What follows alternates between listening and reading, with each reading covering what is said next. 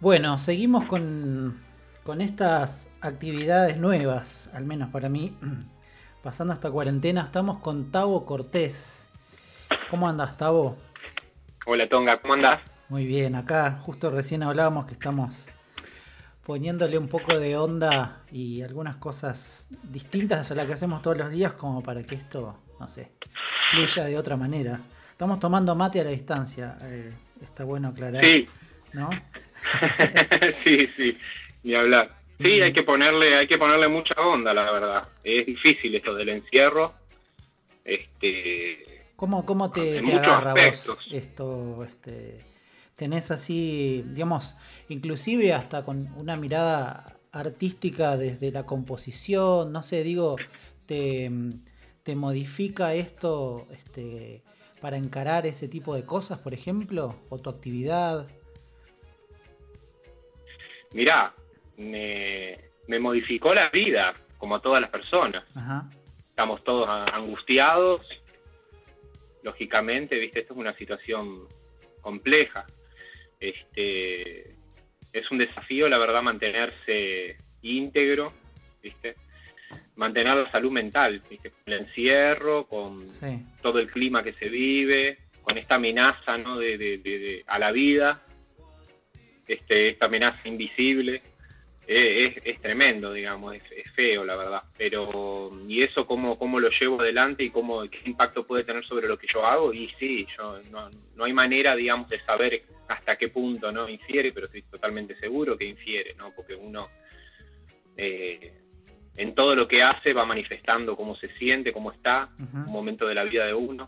Yo confieso que soy una persona que, que, que soy bastante de, de topo, ¿viste? Eh, vivo bastante encerrado en el estudio, componiendo, entonces en, en algún punto no, no se modificó tanto eso en el, en- en el día a día, ¿no? Claro. Este, pero sí me cambió en, otra, en otras cosas, o sea, eh, y obviamente que la idea de no, la, la cuestión de estar obligado a, a no salir, eso lo cambia todo, ¿no?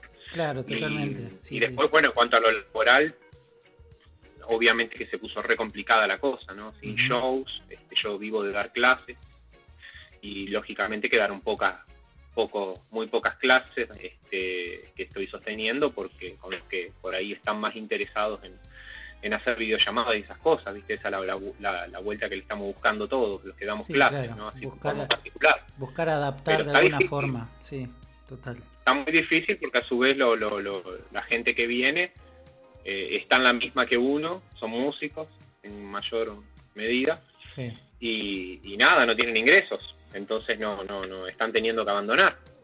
Así que estamos todos sin trabajo, lamentablemente estamos sin trabajo, eh, realmente muy preocupados con esa cuestión.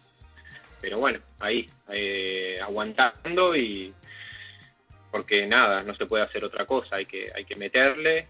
Yo estoy aprovechando para conectarme por ahí con otras actividades que por ahí dejado relegadas. sí. A mí me gusta mucho dibujar, así que volví a dibujar. Exacto, Y bueno, sabés que, metiéndole. mm, eh, justamente me me sorprendió, digo, haciendo como una especie de, de ficha técnica tuya, si se quiere. Podemos decir que, bueno, obviamente sos cantante, compositor, pianista. Eh, por ahí me sorprendió lo de dibujante, que por ahí ahora me gustaría que, no, que me cuentes un poquito. Guionista y director de los videoclips también, ¿puede ser?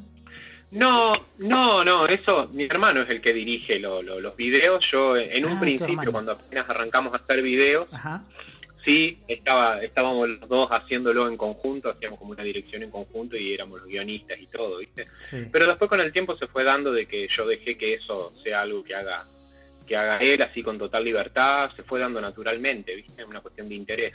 A mí me encanta el, el mundo del cine, me apasiona, es algo que, que, que en la facu, cuando iba a la facultad, este, fue la, la terminación que yo elegí, yo estudiaba comunicación social Sí, y, y tenía una terminación en imagen y siempre desde muy chico me gustó mucho el cine y las artes visuales, ¿viste?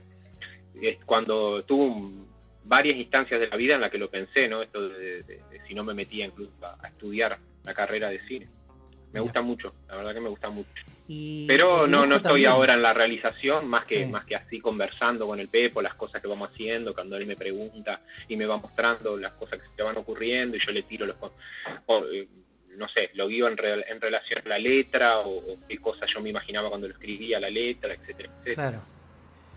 Sí, eh, supe también que, que te gusta mucho dibujar o que sos dibujante. ¿Cómo, cómo es eso? Eh, hablando con Nico González, que es uno de los integrantes de Sigraga, amigo tuyo de, años, de la vida, supongo, este, me contaba que, que te gusta mucho dibujar.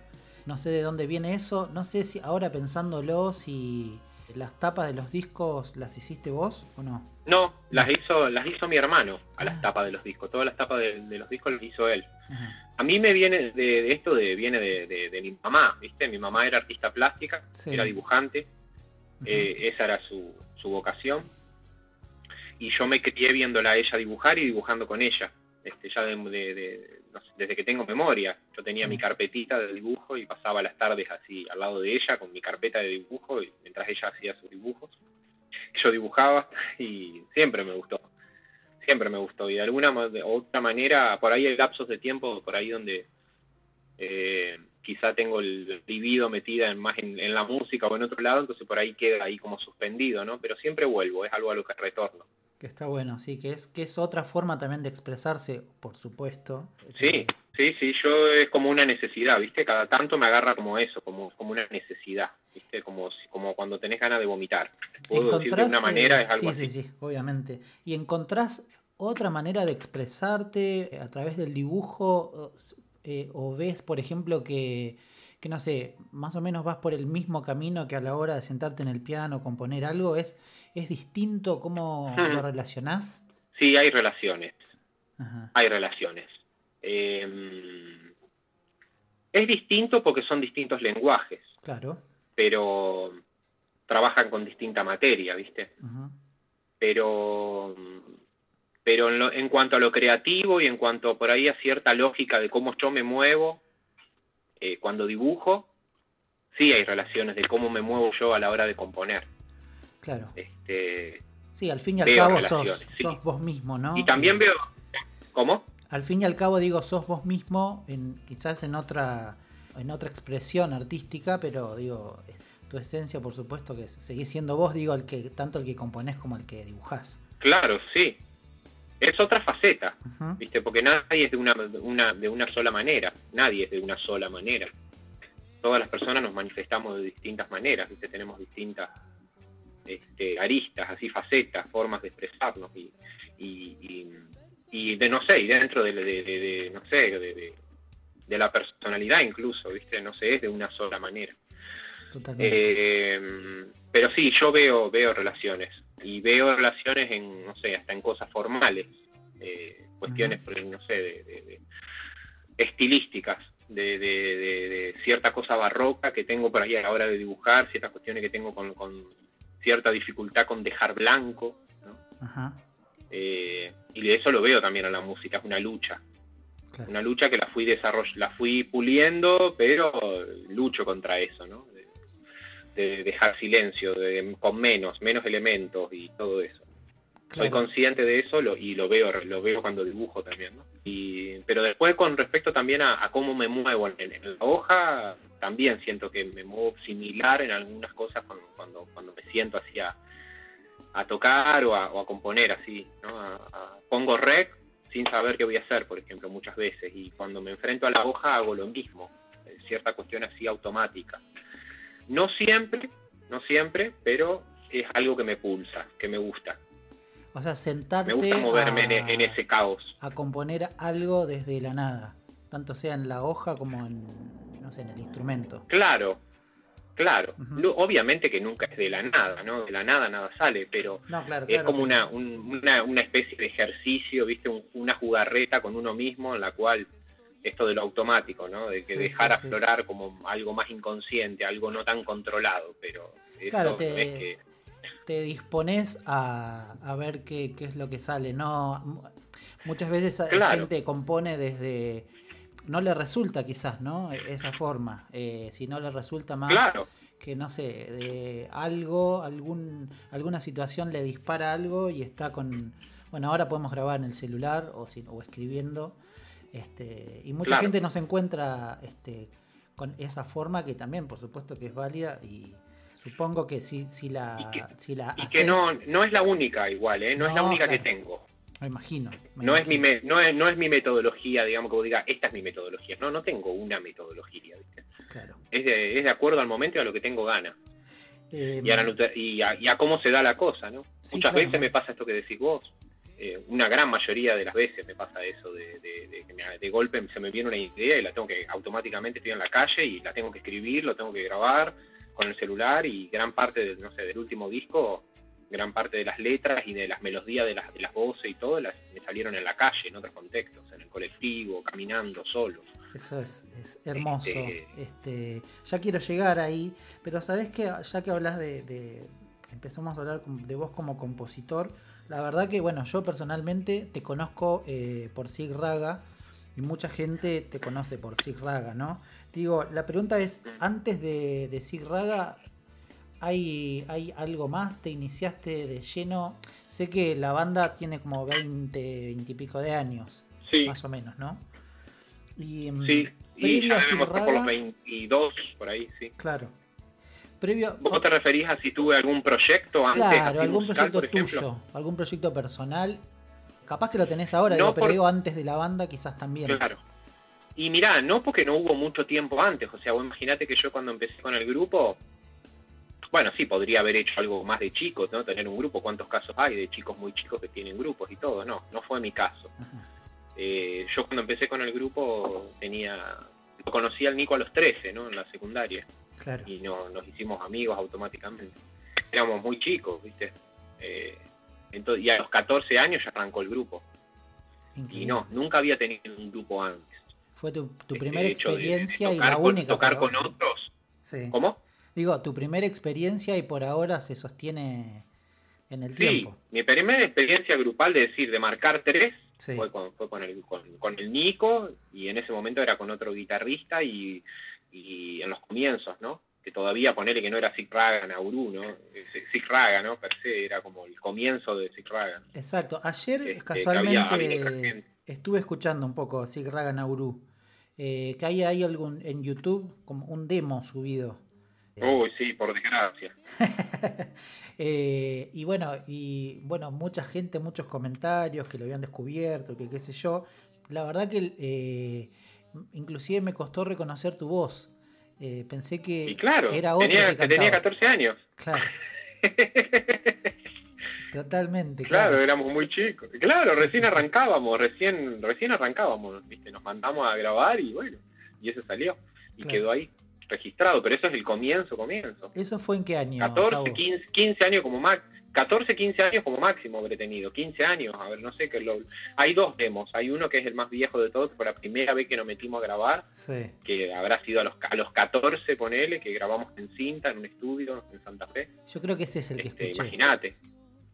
Tiene muchos vientos, ¿no? Eh, Claro, claro, sí, teníamos vientos, sí, sí. percusión, dos guitarras, de todo. Sí, era un Y después, a, a los, a los, no sé, habrá sido unos años después, ahí nomás, al año o dos años después, hicimos un- agregamos un par de temas más, pero no no mucho, no, no fue mucho tiempo después. Claro. Fue ahí en los comienzos que hicimos eso. Y yo proyectos antes de eso no, no, no tuve. Sí tuve experiencia de, de estar tocando con mi viejo, viste, en el Claro. living de mi casa, pero no, no con un grupo. ¿Viste? Tu viejo Pero ya la tener guitarra, experiencia de estar tocando con otro y cantando con otro, ¿no? De tocar el bombo legüero, capaz, ¿no? ¿viste? Claro, De hacerle coros a mi papá y esa onda. correcto. O Eh, tocar con el Pepo, ¿viste? Pero mayoritariamente tocábamos solos, porque aprendimos los dos a tocar el, el- el- el piano, en ese momento el órgano electrónico y teníamos un, un- un teclado que, que yo creo que eso fue el, el- el- el comienzo de todo este amor que yo tengo así por el mundo de la grabación Ajá. y la composición. Creo que empezó ahí y, que, y a mi hermano le pasa algo similar. Leí por ahí que tenías un teclado mini, ¿no? Muy chiquitito. de- Al principio, al principio. claro, em, al principio empecé con un SA1, ¿viste? No me entraban los dedos, yo tenía nueve años, ocho años por ahí. Claro, Y mi viejo me acuerdo que me preguntó, che, porque él veía que yo cantaba, sí. este, que silbaba todo el día y como que me gustaba mucho la música, ¿viste? Y todavía no había arrancado con ningún instrumento. Y entonces un día me pregunté, yo le, le, le había dicho que quería aprender piano.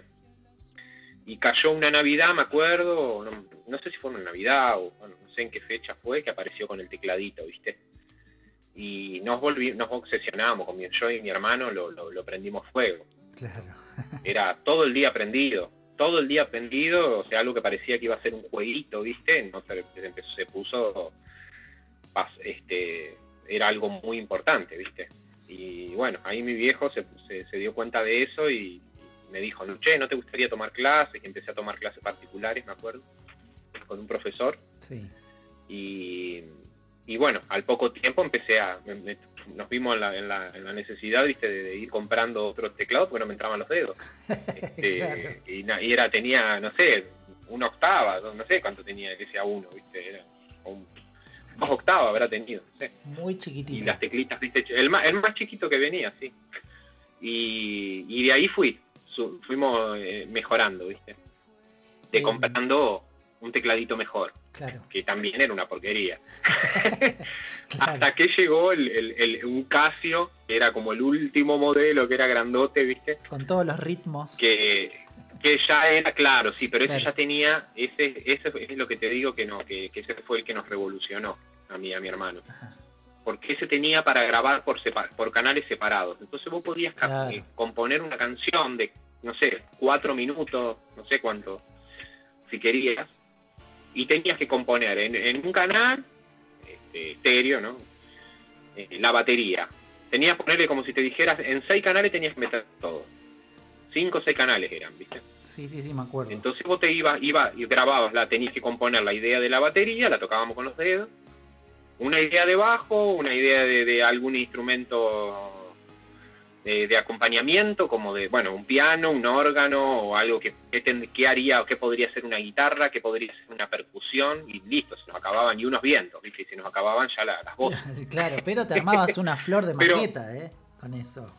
Y, y más que nada fue el, ejercicio, ¿viste? El ejercicio de hacerlo todos los días un montón de veces por día. No parábamos, no parábamos de componer. Lo estábamos teniendo ese ejercicio de decir, bueno, a ver, ¿qué es el bajo? Y eso nos llevó a observar, a escuchar de otra manera la, música. Claro.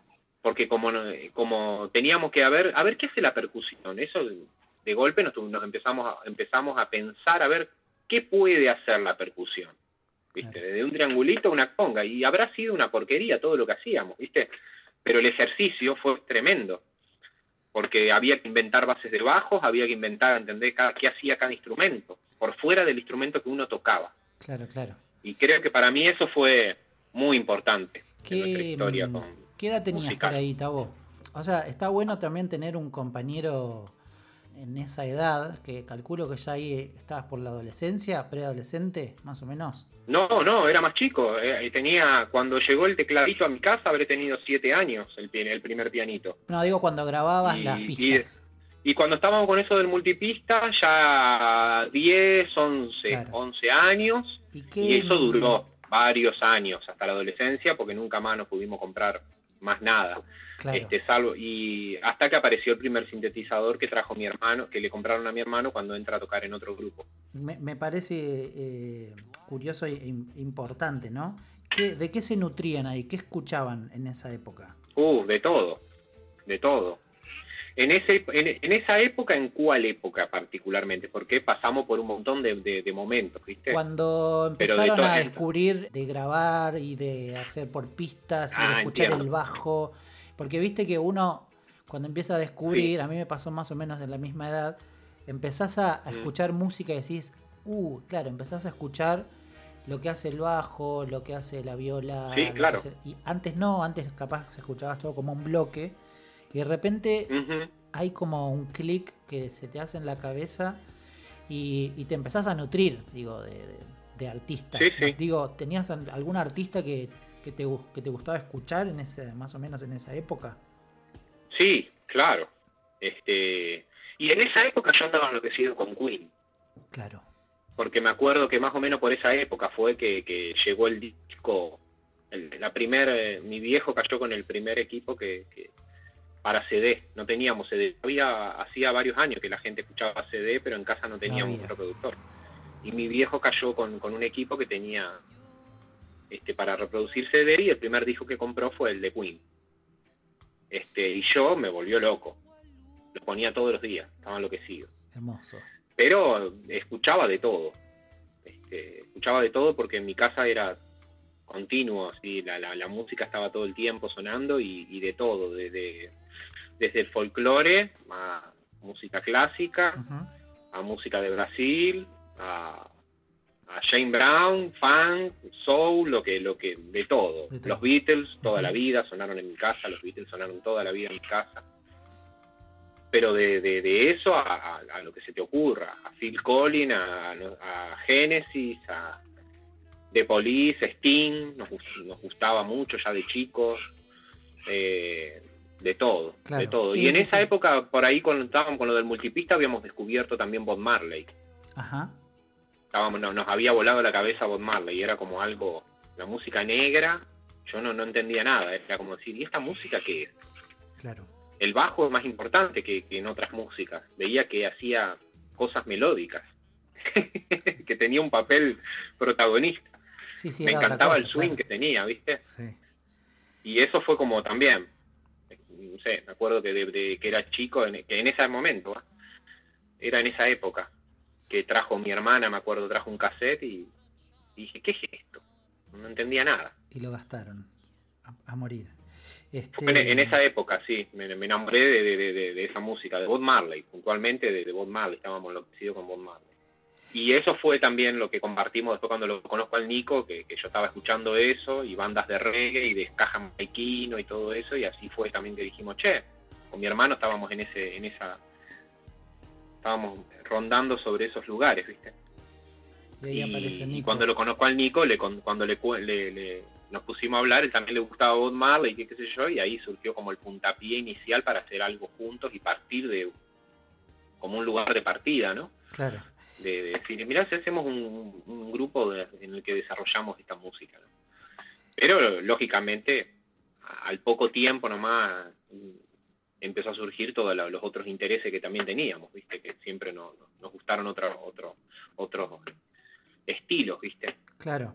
Y ahí, eh, en esa primera etapa, ¿no? De Sig Raga Nauru, no sé si fue ahí o fue después, sé que no tenían todos los instrumentos que necesitaban eh, para componer y por ahí tenían que sentarse a escribir en un papel a ver qué se imaginaban. ¿Cómo, cómo era esa, esa época de, la y eso y eso y esa época fueron 10 años. 10 años. Desde el comienzo hasta sí 10 años. Durante 10 años estuvimos sin instrumento. Mi hermano no, no tenía batería y tocaba la batería.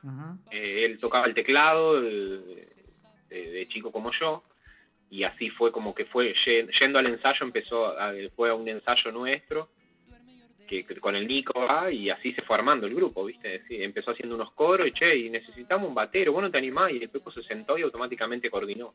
Nunca había tocado una batería.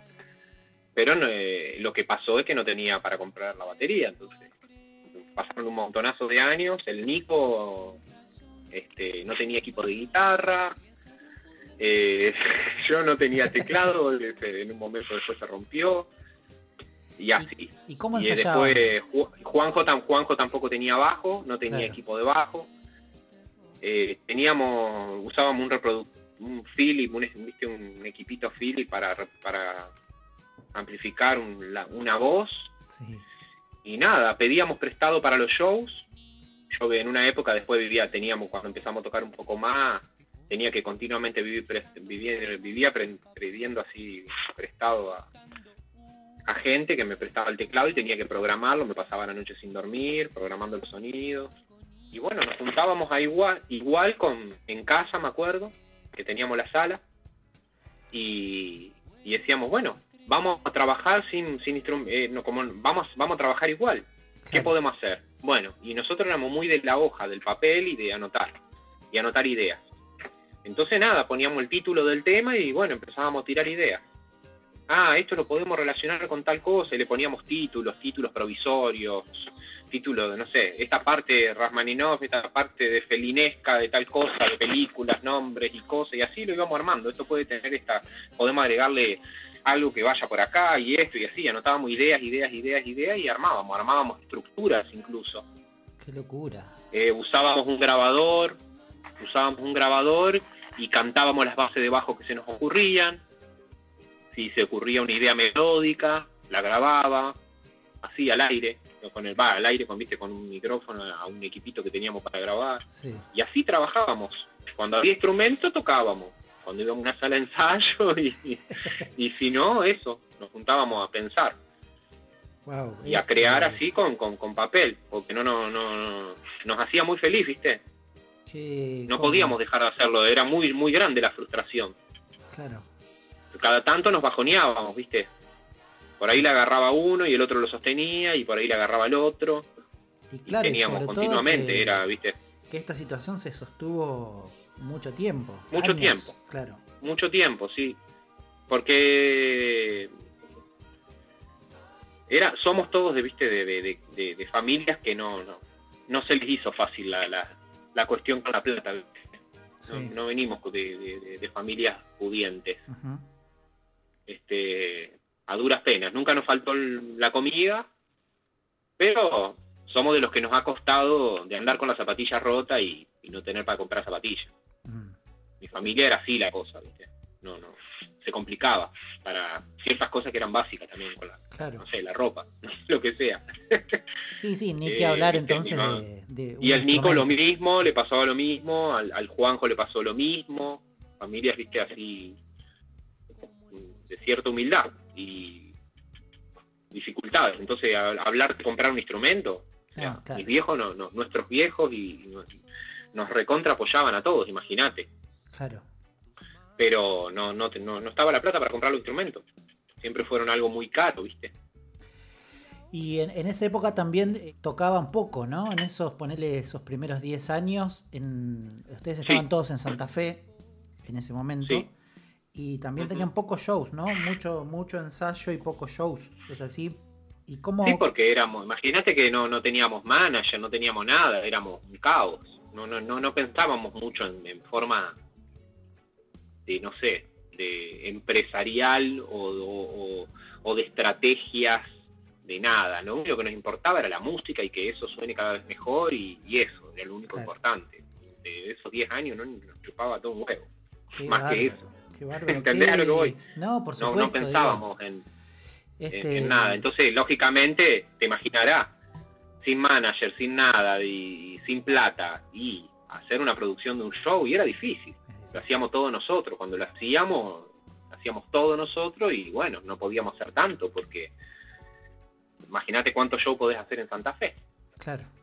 Eh, viste, no se podía, había tocabas, no sé, dos veces al año como, como mucho. Pero bueno, después empezó a. Cada tanto por ahí nos invitaban de algún festival y por ahí nos íbamos a Rosario a tocar y no sé, cosas así. Ahí llega. pero éramos más de ensayar, éramos más de ensayar. Claro, mucho ensayo. Mucho ensayo. Mucho ensayo, sí, sí, sí. Sí, sí, es que teníamos épocas cuando por ahí estábamos así como componiendo y cambiando los temas, ¿viste? Porque el hecho de no grabar, el hecho de no salir tanto en vivo, hacía que estemos continuamente cambiando los temas. Claro, claro, claro. no parábamos ¿viste? de hacerle arreglos y de cambiarle, le cambiábamos el ritmo, le cambiábamos una base, le cambiábamos una parte y así era. Claro, tanto ensayo que en un momento eh, las canciones terminan eh, mutando bastante, al menos en, versiones. Hasta que en un momento, claro, entonces hasta, hasta que en un momento, bueno, muchos años después nos dimos cuenta, che, no, vamos a hacer cosas nuevas. Basta de estar transformando las canciones. Este, pero bueno, eso fue mucho tiempo después. Pero sí, hubo, épocas en las que ensayábamos todos los días, por ejemplo. Porque nos quedábamos 20 minutos, media hora capaz en una sola base, hasta que sentíamos que sonaba el swing. Y nos ponía, y parábamos y decíamos, bueno, a ver cómo lo estás bailando vos, a ver cómo lo estás pensando vos, cómo lo llevas, tal cosa. Y era media hora, una hora capaz con un tema en la misma parte. Este, lo que pasa es que eso después nos, nos pasaba que cuando hacíamos el trabajo, eh, después ese, eso se, trasladaba al resto de, las canciones, ¿viste? Sí. Hacíamos mucho ese, ese trabajo de, eso, de detenernos en una partecita capaz, un montón de tiempo, hasta entrar en, como, no sé, era como una cosa medio mántrica también, ¿viste? Al rato empezaba a sonar, ya, ya no lo pensábamos y de ahí empezaba a sonar. Claro. Tavo, ahí, eh, bueno, pasan supongo varios años y le llega la, la posibilidad de grabar su primer disco en el año 2000 ¿10? Eh, no, el primer disco, a ver cuándo fue, ¿2009? ¿2008? ¿2009 que empezamos ahí con, el Chapa? Ajá. Sí, no me acuerdo bien las fechas. Eso si querés después lo, lo cotejamos. Eh, vamos a ver qué dice Spotify mientras, mientras me contás. Eh, Debe ser, debe ser 2010, puede ser, ¿eh? Tuvo que tuvimos un tiempo haciéndolo. Claro, ¿cómo fue ese primer... Digo, eh, al hablar con vos y conocerte poquito, pero en los lugares que, que nos cruzamos y, y hablando un poco ahora, sos, sos como una persona que le gusta que las cosas salgan lo mejor posible, o sea, vas por ese camino, ¿no? Como... No, no te digo a, nivel de perfeccionismo, o no lo sé, ahora me contás vos, pero me parece como que sos una persona que, de hecho, cuando íbamos a hacer esta charla también, mirá, lo puedo grabar yo desde. Como que buscas la forma de que las cosas queden bien. Eso muchas veces significa es que, bueno, los tiempos son otros, porque Mm, cuando uno quiere que las cosas salgan bien, hay que ocuparse y, y quizás toda la Sí. preparación es, es un Sí, poco Más, más grande, ¿no? Por eso me, me quedé con esto que me dijiste que soy- sí, tardamos en grabarlo. A ver cómo, cómo fue eso. O cómo sos vos, ¿no? Bueno, empiezo primero por lo, te, te contesto primero lo, la- lo primero que me decía. Sí, soy de trabajar mucho, Sí. este, porque tengo un nivel de exigencia importante, que lo- eh, tiene su costo, obviamente. Claro. Muchas veces quedo muy agotado, lógicamente, ¿no? Le pongo mucho. Mm. Pero porque, bueno, sí, sí, yo tengo cierta, cierta exigencia. Pero después trabajo a la altura de esa exigencia, ¿viste? Eh, pero sí, me, me, no hago las cosas a medias, ¿viste? Ah, así Claro. nomás, dale, depende, hay momentos con algunas cosas, pero no. Cuando es así de, de cosas así que me interesan, Ujú. De, de sobremanera, como la música, como es, como no sé, el mundo así de- del sonido, de la producción y de, de, no sé, del arte, Vas con todo. Claro. nada, es algo que me, me, me nace, no, no, no es algo que lo que lo, lo, lo, lo- lo- no sé, no lo pienso, me sale de esa manera, ¿viste? De que Sí, me claro, gusta claro, es- la- la- el mundo de lo estético y eso implica un trabajo, Claramente. Sí, un sí, armado, eso implica tiempo. Es, tu Lleva forma tiempo. de trabajar, claramente. Sí, sí, sí. Eh, mm, Este, y obviamente que el tiempo se adecua también a, a la obra que uno haga. claro. No lleva al mismo tiempo hacer una silla que hacer un, un edificio. Y bueno, y los artistas en, el, en la antigüedad o en, la- o en el renacimiento, y no les llevaba al mismo tiempo que hoy un cuadro, ¿viste? Seguramente, estaban meses, años capaz. Sí, sí, sí, claro. Han cambiado los tiempos de las cosas. Hoy vivimos con, un- en- con los tiempos de otra manera, ¿no? De, de la, la- de la producción. Porque el tiempo es dinero. Entonces, lo único que importa es gastar menos tiempo, hacer más plata, este, en menos tiempo, y, y bueno. Total, y es un. Yo vengo de, vengo de por ahí de otra escuela en ese sentido, ¿viste? No sé, mi mamá eh, no era así. Mi mamá Claro. eh, estaba también meses con un cuadro. 12 horas, 10 horas por día. Y no sé, yo me crié con eso, Claro. De que las cosas llevaban trabajo y tiempo. Y disfruto de eso, me encanta, me encanta a mí a- a- eso, trabajar de- desde ahí, desde ese lugar. Te- Ahora lo del disco, Sí, ahí me fijé. me 2010. preguntabas. 2010 dice Spotify. El señor José Spotify. Sí. Eh, lo del disco, el Pepo tocaba en otro grupo Ajá. que se llamaba Butumbaba y tocaron en un festival con los Pericos. Sí. Eh, te lo resumo así no se hace tan largo. Eh, me acuerdo que el eh, me acuerdo que el Pepo le dio estuvo ahí en contacto con, con, con la gente de los Pericos, con el Chapa, con el Juanchi, bueno, con los chicos y, y él les acercó un demo que tenía, el demo que teníamos nosotros. Sí. Y al tiempo eh, nos recibimos un mail de, de- porque en el material estaba nuestro mail, un teléfono, qué sé yo. Y me acuerdo que recibo un mail de, del Chapa, de Diego Blanco, el tecladista, que nos quería grabar, que le encantaría, que él, que él es productor, que había hecho, no sé, un disco de los Cafres y de Non Palidedo, no me acuerdo qué discos había hecho en ese momento, y varias cosas más. Eh, de Charlie García habría hecho Influencia, bueno, en fin. Y, y nosotros saltábamos por el techo de la alegría, no lo podíamos creer. Lo Claro. último que nos imaginábamos. Lo último que nos imaginábamos, ¿viste? Bueno, a 10 Y- años preparándose, más o menos. Digo, como. Sí, mucho tiempo de sí, sí, preparación. porque terminamos grabando. Claro. sí. Ni hablar. Y Al tiempo me acuerdo cuando estábamos a punto de irse, le, le entraron a robar a los pericos. Uh, Nosotros estábamos con las valijas armadas y a los dos días, ponerle de viajar, estábamos ya listos para ir a grabar. Sí. Le entraron a, a robar en, la- en el estudio y le robaron preamplificadores, de Uh. todo, y se suspendió la grabación. Así que de ahí pasaron unos años hasta que volvimos a entablar comunicación con el Chapo. encima, digo. Este, Así fue, sí. Wow, no sabía Sí. esa historia. Y, y de hecho la comunicación se reactivó porque me acuerdo que yo lo- me, lo- me traté de comunicar con él para decirle que queríamos grabar un EP. En él, él en ese momento nos había dicho, vénganse, vamos a hacer un disco. Así era la onda. Sí, Pero como después se perdió la comunicación y él estaba con mil millones de cosas y qué, sé yo, empezó a pasar el tiempo y bueno, perdimos el rastro, ¿viste?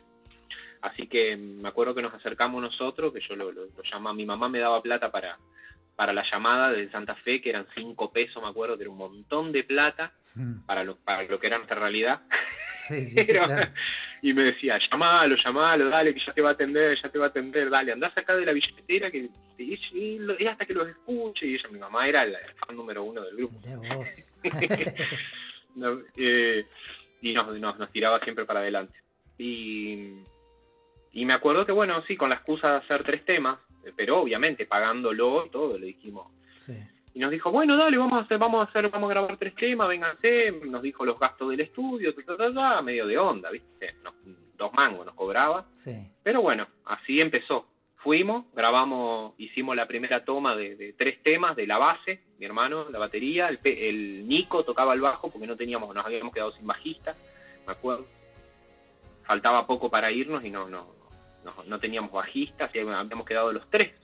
El comienzo del primer disco lo hicimos entre los tres, el comienzo, ¿viste? sí. Después en el camino no, nos reencontramos con Juanjo, que él Juanjo, había claro. sido en, en- en los comienzos también del grupo bajista de Raga, pero después se había quedado tocando en otro grupo, en este grupo Bumbao. Y, y me acuerdo que terminamos la toma y el Chapa se dio vuelta y nos dijo, che, bueno, vamos a hacer un disco, dijo, ¿ustedes qué quieren hacer? ¿Quieren hacer un disco? Y de ahí empezó toda esa película.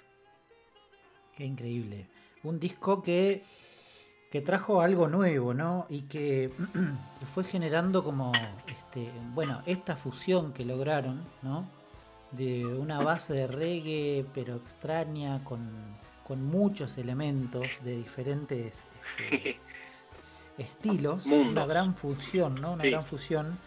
eh, que digo que Sí. genera que yo me cruzo con muchas mucha gente muchos amigos mucho fanatismo no y con una con una necesidad de compartir en un momento bueno fue un al menos en mi en mi mundo este fue un boom me acuerdo que el primer tema que escuché que por ahí eh, sé que tiene una historia también detrás eh, que es yo, el primer tema que escuché de ustedes no sé por qué fue lo que has hecho siempre quererme.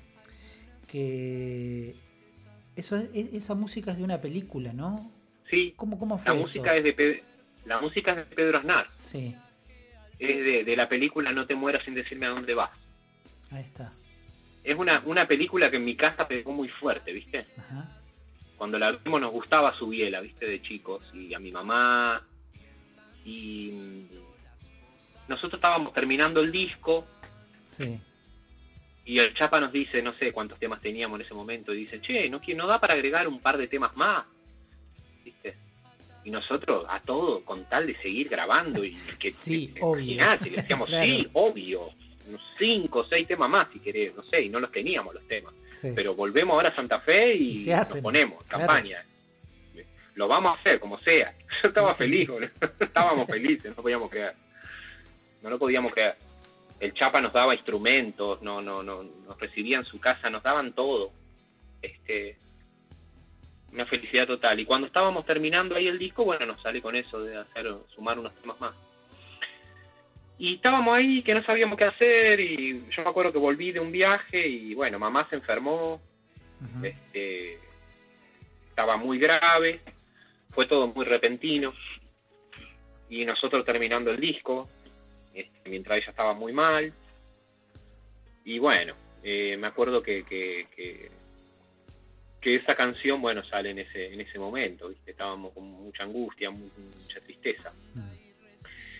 y, y agarramos esa, esa música y que no tenía letra Claro, está cantada por una soprano o algo así, ¿no?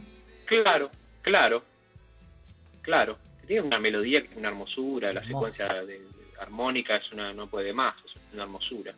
Parece un tema de, esto, romántico, ¿viste? De, sí, sí, es una de Rasmaninov, de Paganini, esa onda, ¿viste? Y estábamos ahí rondando que queríamos hacer, o un tema de Chaplin o un tema de, de Paganini, estábamos ahí dando vuelta, ¿viste? Que queríamos hacer una adaptación, obviamente, con un estilo nuestro. Sí, claro.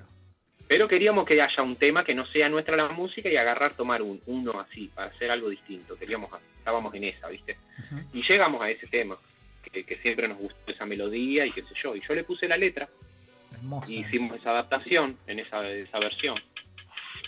Muy lindo, la verdad que la letra, o sea, parece tal para cual, ¿no? Como que se, se se unieron esa música que viene de otro lado con, esa letra, digo que parece que no sé mm. qué es, empalman. Lo que pasa que estaba lo que pasa que estaban relacionados, ¿viste? Porque la película era de, de, estaba relacionado con la muerte, con viste con el con una, bueno, no sé, los que vieron la película lo van a saber, ¿viste? Pero no quiero contar, pero estaba relacionado, ¿no? Con el amor y el amor más allá de la muerte, etcétera, etcétera. Entonces sí, hay una, hay, hay una, relación. Este, y ahí ese disco, bueno, yo personalmente lo, gasté mucho, que trajo algo hermoso y, esto te decía que, despierta un, un, fanatismo en, mucha gente conocida.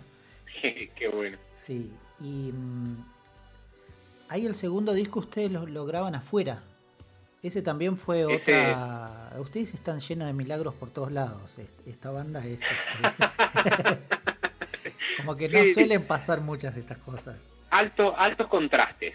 Nuestra historia es de altos contrastes. Desde los comienzos que no tenían absolutamente nada para, ensayar. Sí, sí, y, no, y no solo eso, sino que también ahora te cuento un poco la anécdota de Aquelarre, cómo fue.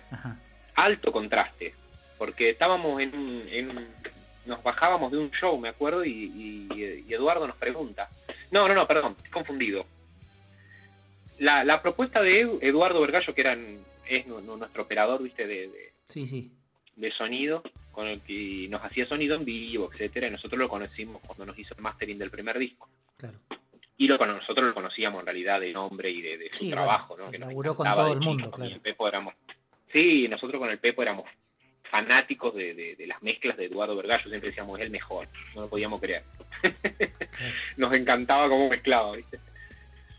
Y, me acuerdo que, no sé, una, una vez nos dice, tendríamos que ir a... Estábamos hablando ya de, che, bueno, vamos a hacer un disco juntos, sí, de una, qué sé yo. Y un día nos, nos dijo eso, nos dice, che, tenemos, saben que yo una vez fui a grabar, fui a grabar con una banda a Texas, un estudio, Sonic Ranch, que es impresionante, ustedes no saben lo que es, no saben lo que es, no se pueden, no, puedo explicar.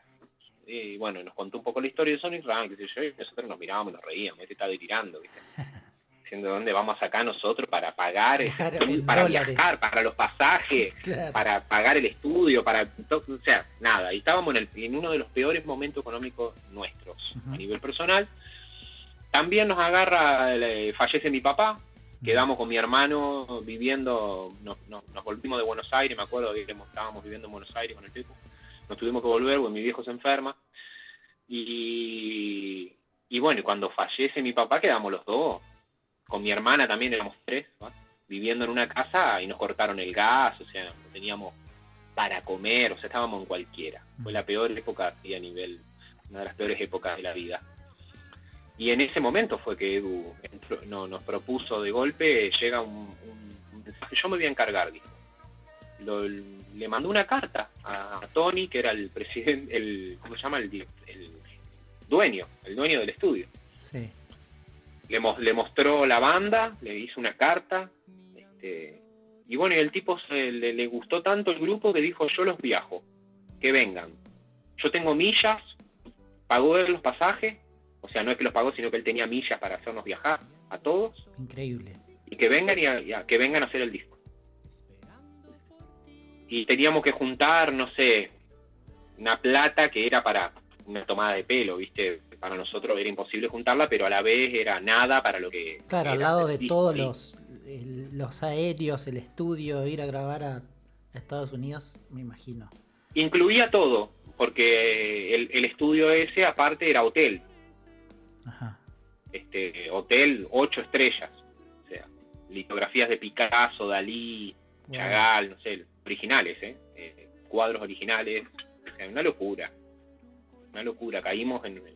Por eso te digo de lo, de los altos contrastes. Nosotros estábamos. Nos comían las lauchas. Y terminamos en ese lugar. Qué increíble. Este, fue muy loco todo esto. Muy loco. Y, me acuerdo, y Edu nos dijo, che, bueno chicos, conseguí esto, vamos, de acá en tres meses. ¿Ustedes tienen los temas? Nos bajamos un show, me acuerdo. Eh, y nosotros no teníamos ni un tema, nada. No habíamos compuesto cosas nuevas, teníamos todos pedacitos de cosas, bocetos, pero nada, ni un tema terminado, nada. Un tema habremos tenido más cerca. Que. Dijo, de acá tres meses, ¿vamos? ¿Ustedes tienen los temas? Y le mentimos, le dijimos que sí, que los teníamos. que para que no... No, obviamente. Siempre hay que decir que sí, ¿no? Para que no se, eche para atrás. Obviamente que tenemos todas las canciones, Edu, le dije. no teníamos nada. Claro.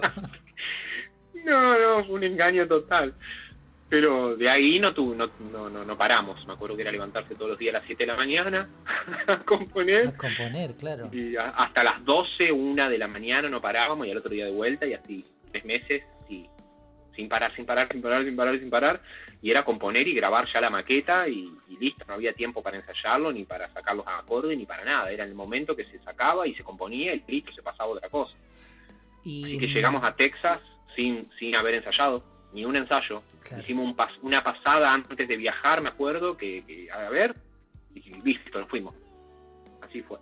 Increíble.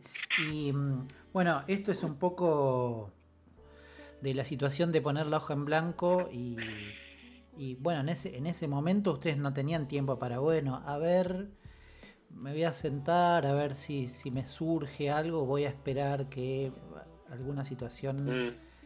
En ese momento estaban contrarreloj y podrías enmarcarlo vos a ese disco hacia dónde va. Tiene como una alguna estructura, son canciones sueltas, Mm. Eh, ¿Tiene algún, algún norte? Eh, unir todos los temas y me decís, mira, Aquelarre va por acá. Mm. Mira, no, no estuvo pensado como que vos digas un disco conceptual. Creo que si esa es la pregunta, de que es un, concepto, un concepto que los une, mm. yo creo que hay algo que los une que tiene que ver con un momento muy especial que nosotros estábamos atravesando. ¿Viste? Eh, aquelarre para, para, sobre todo para mí, para mi hermano, pero bueno, también para los chicos, para el Nico y para Juanjo, que, son también nuestra familia y que ellos también atravesaron ese momento difícil con nosotros, ¿viste?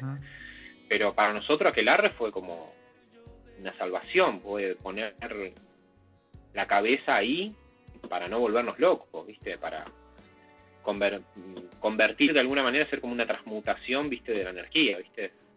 Para mí fue una salvación, porque cuando fallece mi papá, creo que la, la, música a mí me salvó, a mí a mi hermano nos salvó. Mm.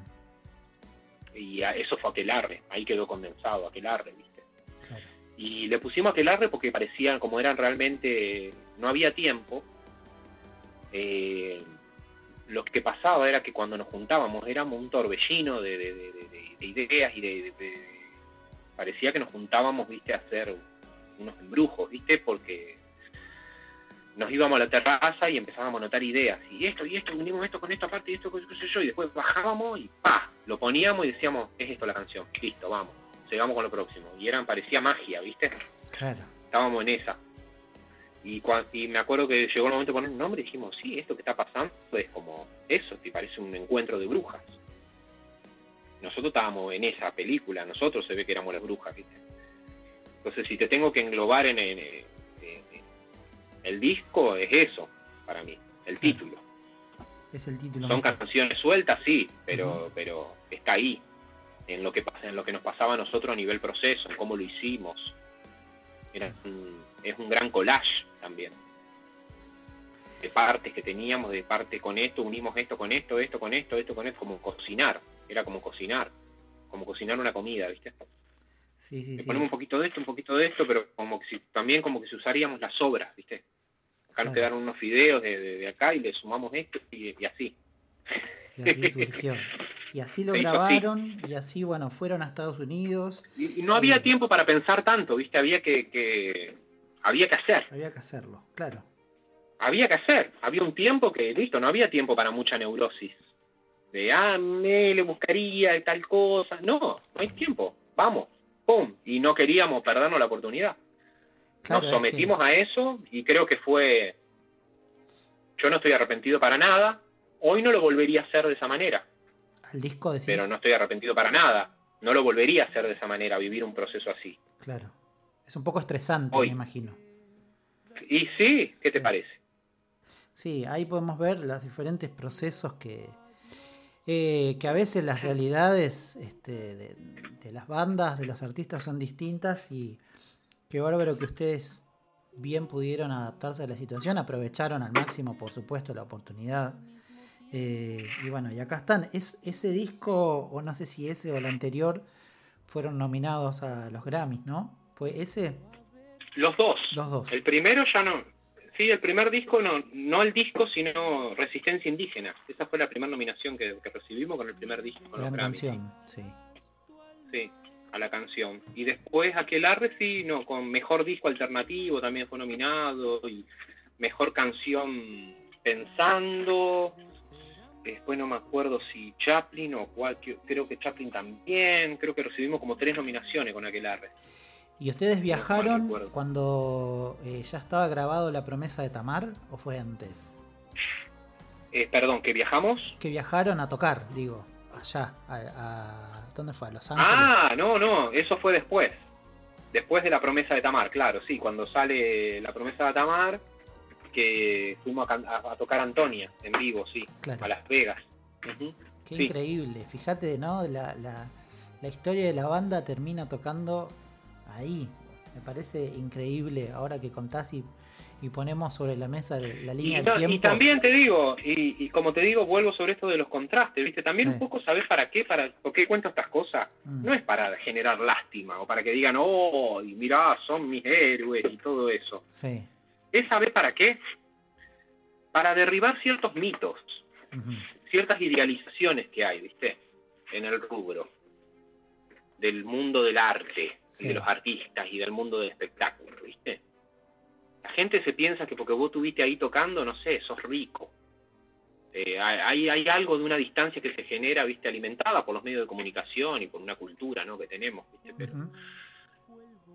y a mí me gusta derribar un poco esos mitos, ¿viste? Ponerlos ahí en, en jaque, ¿viste? Contar lo que, cómo son las cosas, ¿viste? La realidad. Para que la gente se, se empiece a enterar de, de cómo, cómo, cómo son las, algunas cosas, ¿viste? Que por ahí uno se imagina de que las cosas son de una manera y se los pone en un altar a los músicos y los endiosa o a los artistas o qué, sé yo. Y lo, es lo último que hay que hacer. Acá no hay nada de endiosar a nadie. este, está, es tan válido como el que hace otras cosas. No hay, que, hay que empezar a quitarle, viste, solemnidad al mundo del autor y del artista y de toda esa pelota, viste. Eso no le hace bien a la música, no le hace bien a nada, para mí. ¿Viste? Por eso cuento estas cosas, ¿viste? Decir, mirá, ¿sabés qué? Sí, estábamos en Las Vegas, pero nosotros en realidad estábamos la semana anterior preocupados de qué íbamos a hacer para sobrevivir. Claro. Esa, eh, entonces, viste, no, no, no, es como para que uno no, no se crea, viste, por ahí todo lo que ve. Viste, Obviamente. las cosas por ahí no son, no son tan así. Y, eh, y también como también para, para, para, para eh, también dar, dar cuenta de que, de que hay que trabajar, de que hay una cuestión de, del oficio, de esto de la inspiración, eso que hablabas vos, de esperar a que caiga la inspiración. No, hay que levantarse, ponerse. Y hay momentos que estás más inspirado, ¿viste? y hay momentos en los que no sale nada, y bueno, pero hay que seguir. Y en eh, algún momento, pero viste, como lo que decían de que la inspiración te agarra trabajando, viste. Claro. Totalmente. Yo creo en eso, en el oficio, en el trabajo. ¿Conviviste, Tavo, mucho, conviviste con crisis así de desde eh, la composición? Conozco gente que de repente mm. está un tiempo con que no, mira, la verdad que no, no sé. Me siento, me pongo y no, no, no, la verdad que no me pasa eso. Nunca me pasó. Al contrario, es como, me lamento de no tener más tiempo. O si fuera por mí, ojalá duraría más el día para, para, o viste, o no tendría que hacer las cosas que hago para sobrevivir, viste. Claro, hay... Mm, y me podría dedicar más de lleno, viste, totalmente full time, full time, que lo, estoy, pero no tanto. Por ahí por, me, le pondría más todavía. Hay, hay una película de... Mm, perdón que, te interrumpa. Hay una película de, creo que de Pino Solanas, eh, que sale Fito, muy joven, que está hablando en un bar con sus amigos que eh, se está por venir a Buenos Aires, me parece. Y él dice, le preguntan, ¿qué hace falta para componer? Y él dice, tiempo, nada más. No hace falta más nada, el tiempo. Y creo que, creo que es muy cierto, sobre todo eh, esto, ¿no? Que decís vos, que tenemos otras actividades para, para subsistir, básicamente. Y, claro. Que por ahí podemos. Sí, para mí no sabe, no sabe cómo valoro el hecho de decir, uy, mañana qué bueno, tengo un hueco, voy a poder trabajar de 10 a 13 y ahí estoy feliz. Te juro que soy feliz. Cada vez que nos juntamos con el Nico, con mi hermano, a componer, soy feliz. Mm. No vivo eso de la, de la traba. Hay momentos que sí, por supuesto, que se traba, que por ahí no sabe qué, qué, hacer con tal arreglo, esta parte, este tema, no sé, no me convence que buscarle una vuelta, pero no me trabo, sigo con otro. Y soy obsecuente también, ¿viste? No estoy de que me rindo a la primera. Tengo una personalidad obsecuente. Obsesivo. Le doy para adelante, como que también la vida me ha llevado, me ha, me ha, forjado así también, por todas las cosas que me pasaron, ¿viste? Eh, yo no, no, no soy, no va conmigo el hecho de tirarse a la cama y que las cosas se solucionen solas o quedarme en ese lugar de, víctima. Y... No, yo le doy para adelante. y em, nada, por eso te digo, no vivo esa cosa de, oh, no me sale una idea, y esto la victimización, y, oh, y esto y lo otro, estoy trabado, qué sé yo. No, la verdad que no, para nada. No, tampoco me, me, persigo tanto con esas cosas, quizá. Capaz que me persigo más con otras que otros no se persiguen, ¿me entendés? Pero mis miedos quizás pasan por otros lados, no por ahí, por suerte por suerte no, no tengo miedo con, con, el arte. No tengo miedo al ridículo, no tengo miedo a, no estar a la altura de lo que hice antes, de que me dijeron, porque me parece todo un bolazo, me parece todo tan subjetivo, que realmente no estoy peleando contra lo que hice o con, ¿viste? Me tiene que gustar a mí en el momento que lo estoy haciendo y si a mí me convence, listo, va bien. Si lo siento bien y lo sentimos bien y es una producción colectiva también, lo hacemos con los chicos. Eso es lo que más me importa, que, estemos bien entre nosotros, que estemos entusiasmados, que haya ganas, que tengamos proyectos. Siempre eso me mantiene vivo. Por eso te digo que como eso me mantiene vivo, no, no tengo esos momentos de, crisis, de no me sale o que qué sé yo. Por supuesto hay momentos, como te decía, no me sale algo, qué sé yo, bueno, sí, pero me pongo con otra cosa y, listo. Y al rato de golpe, cuando no estoy haciendo eso, se me aparece la idea. ¿Pensás, Tavo? Eh, estoy viendo acá que casualmente los discos están saliendo cada tres años. No sé si eso es algo planificado, pero al margen, digo. No. No. No, la verdad que no. Mira, 2010, 2013, 2016, 2019. mira vos, no me, había, no, mira, no me había dado cuenta de eso. Los últimos eh, dos discos, ¿no? Eh, la promesa de Tamar y los relatos de la luna. Digo, en estos, en estos dos discos dejaron este, un poco como en segundo plano, por ejemplo, lo, esa base medio reggae, ¿no? Eh, que era bastante más marcado en las primeras dos, de hecho. Este, sí, sí, claro. De hecho, ustedes en, eh, cierta parte de, su, de, la carrera de la banda iban a, festivales, ¿no? De reggae. Sí, sí. Bastante. Este, que bueno, la propuesta de ustedes era, era otra, digo, parece. Fue mutando, fue mutando, pero fue, fue de acuerdo a lo que nos, nos fue pasando de las necesidades, de, lo que teníamos ganas de hacer. Uno se va nutriendo de otras cosas, va escuchando otras cosas y bueno, que la vida continúa. Es una reinvención de la, de la, banda también, ¿no? Como que y vas, vas cambiando, el grupo no es una excusa, nosotros como te digo, no, no es algo que, es un proyecto que tiene que ser de una manera, no sé qué va a terminar qué vamos a terminar haciendo, la verdad, ni idea, ya veremos. Fue cambiando porque, claro, fuimos escuchando otras cosas y, nada. A la hora de, decir tengo ganas de hacer algo, se empezó a manifestar lo que estábamos escuchando. Pero lo que pasa es que también igual forma parte de nuestra historia y, también forma parte de nuestro presente. El reggae. porque los, a la hora de, de, de, de, los shows en vivo, seguimos haciendo esos temas del primer disco. Claro, claro.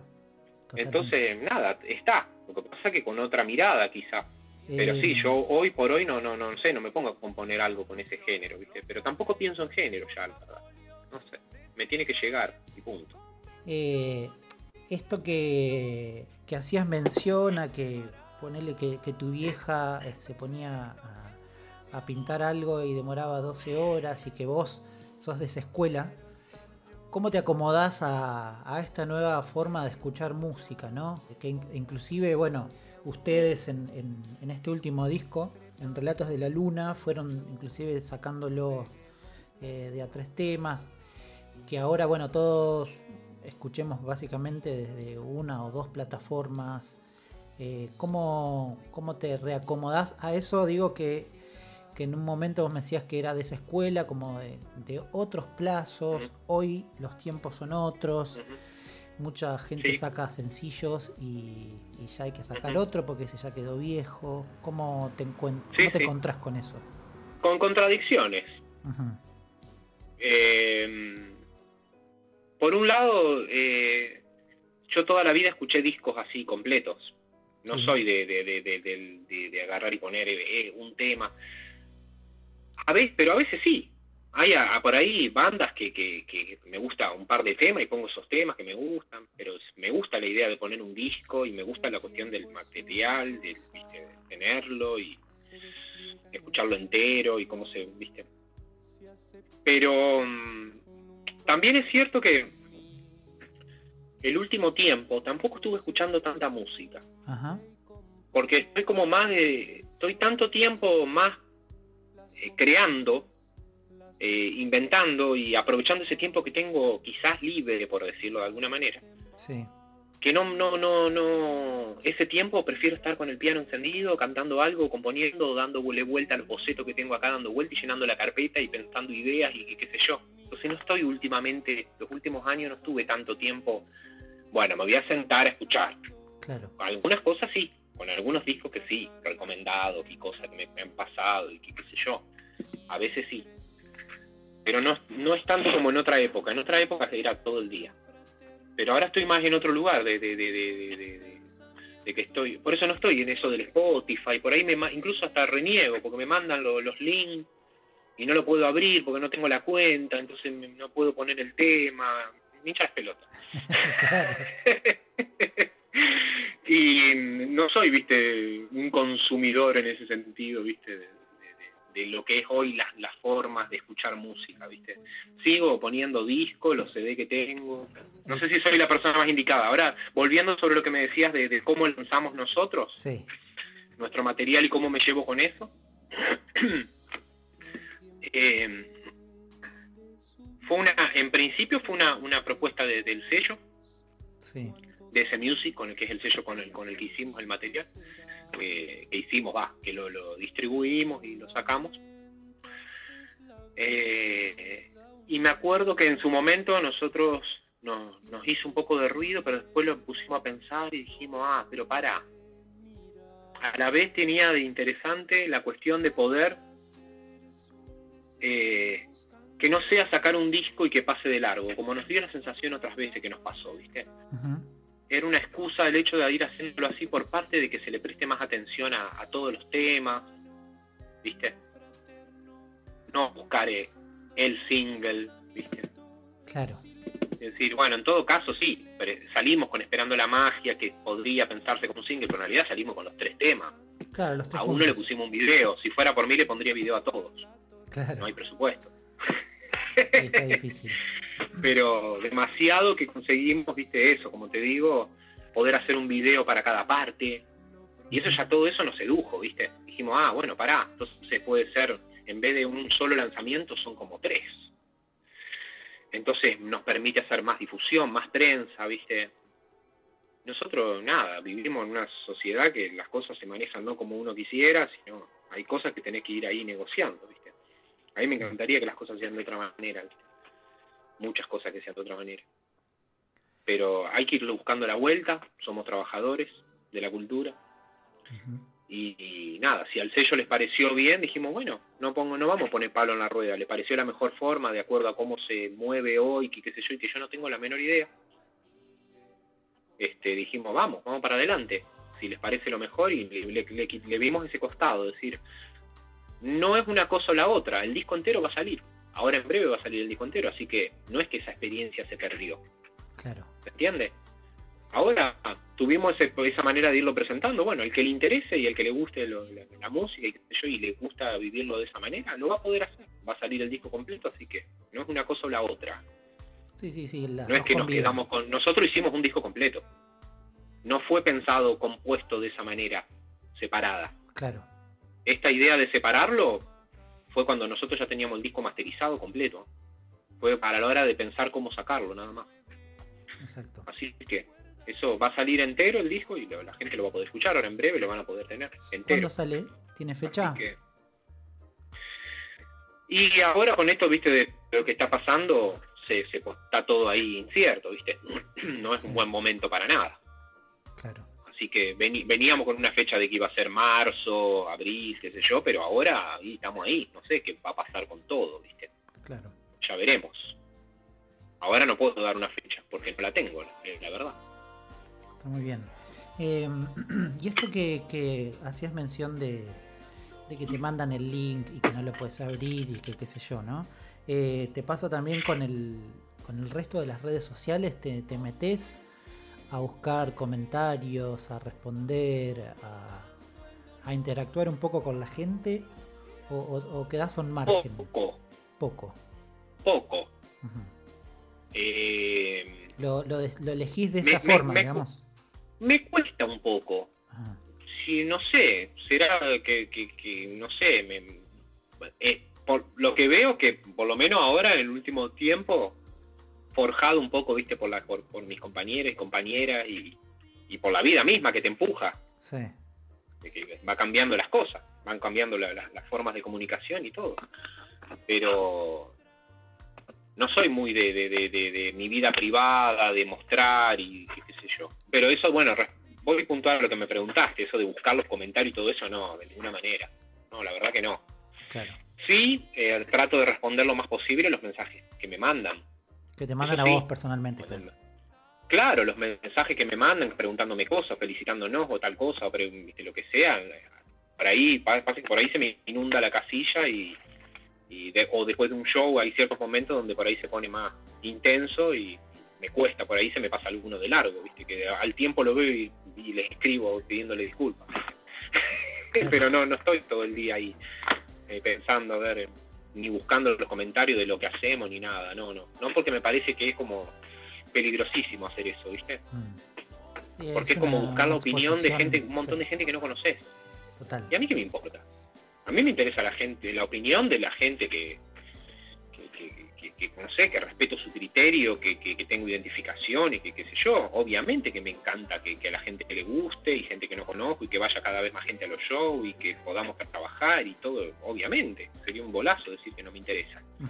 Pero no estoy haciendo eso para buscar eso. Claro. ¿Me explico? No estoy buscando la aprobación de nadie, yo lo voy a seguir haciendo. Haya comentarios buenos o malos es la verdad, no, me interesa, ¿viste? Lo, lo fue eh, siempre así. Me llegan los comentarios, sí, son mimos, buenísimo, fantástico.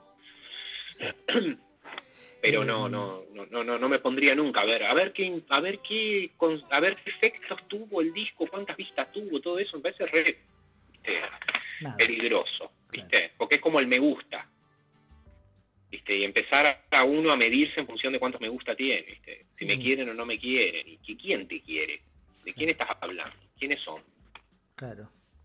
Totalmente es todo un tema, desconocida.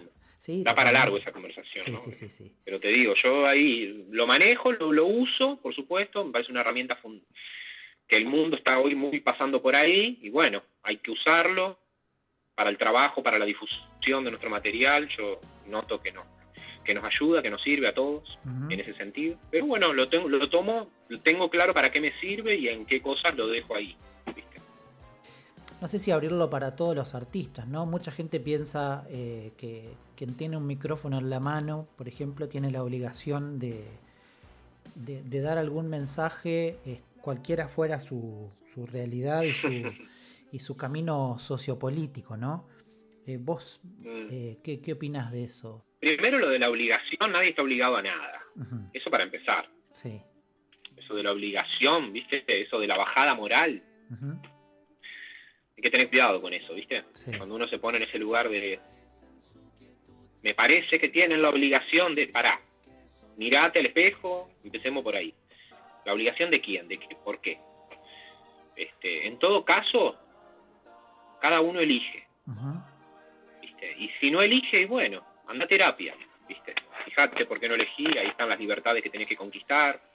Algunos estamos más alienados que otros, otros menos, todos estamos alienados, todos, en mayor o menor medida.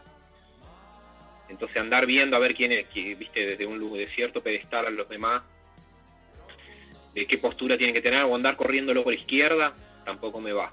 Mm, Es decir, si se comprometen más o menos, si son pedagogos, si, si lo hace porque sos este, que lo hace para buscar, para ser correcto políticamente, que si no lo hace, y la verdad, viste, qué sé yo, no sé, tenés que hacer lo que, lo que sientas, y si lo, lo que, lo que sí te puedo decir es que yo considero, yo, es mi postura subjetiva, Sí. que no existe la cuestión esto de lo apolítico. ujú, Es un bolazo, en realidad es político decir que sos apolítico. Sí, claro.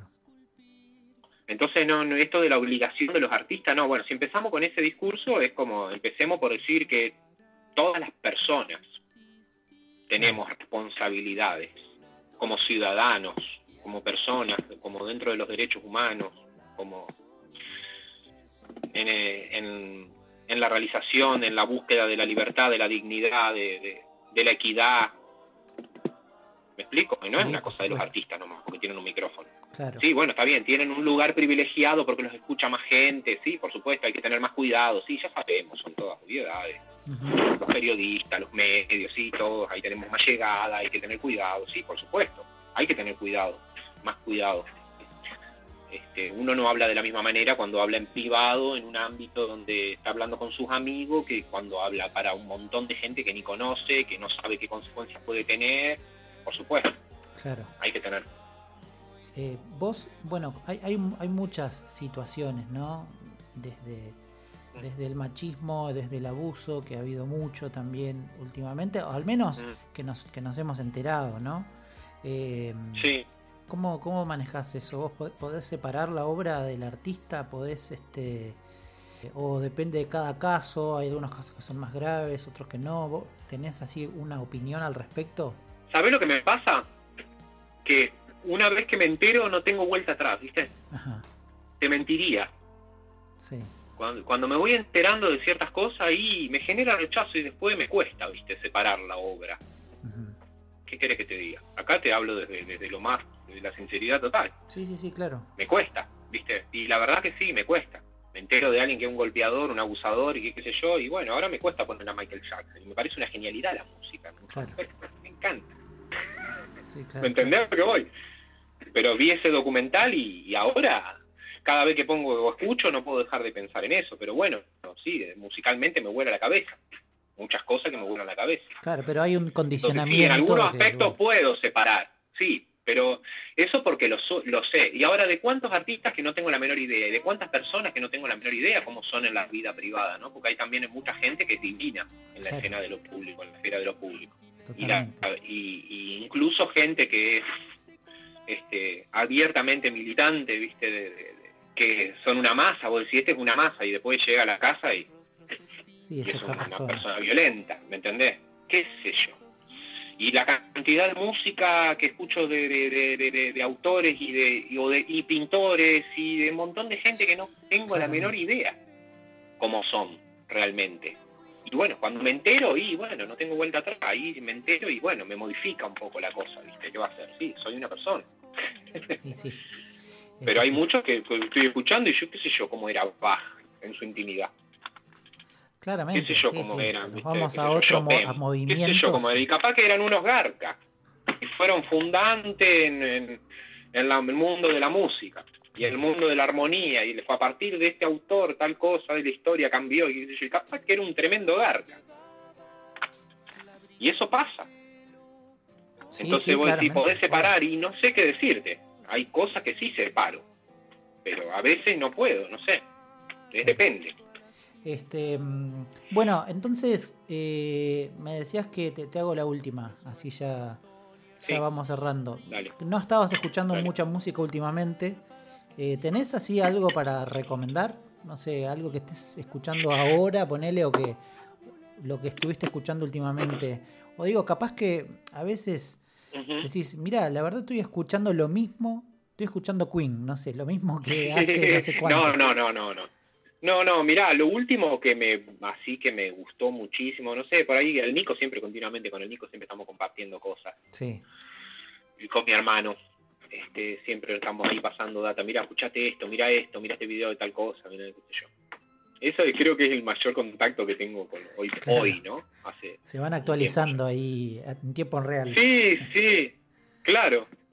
Este, y mm, lo último así que me, me, me, sorprendió de, de, grata manera, sí, fue un, eh, Jacob Collier.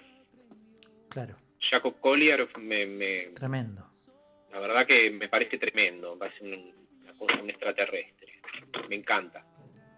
Este, por decirte uno, no sé. Ahora me vino a la cabeza porque fue algo que dije, wow, no lo puedo creer. Sí, sí, sí, sorprendente. Me gusta mucho Bobby McFerry y me parece que este tipo es una reedición. Totalmente. Mejorada. Sí, sí. no, no sé, ¿viste cómo? No, no, totalmente. Es Tiene, locura. inclusive en vivo, este, algunas cosas. Es una locura. Yo no lo vi en vivo, ¿viste? Pero vi, vi cosas en vivo en YouTube, ¿viste? De cómo comienza un show y. Claro. es una locura. La interacción con la gente, ¿no? Que McFerry. No, todo. Sí sí, sí, impresionante. Impresionante. Eso es algo que que me del último tiempo que me gustó mucho. Este, mm, Tavo, ha sido un placer hablar con vos, la verdad. Bueno, igualmente para mí. Una parte de tu vida y nos mostraste un poco, que un poco de estas, las charlas estas van por ahí, ¿no? Eh, hay un montón de, artistas que no, no los conocemos. Eh, y sí, claro, obvio. Y hay mucho, hay una riqueza una riqueza muy grande en vos, en la banda, este, y gracias por compartir la historia también de, de la banda, que creo que muchos ya lo estamos agradeciendo. Bueno, este, muchas gracias, ¿no? Gracias a vos.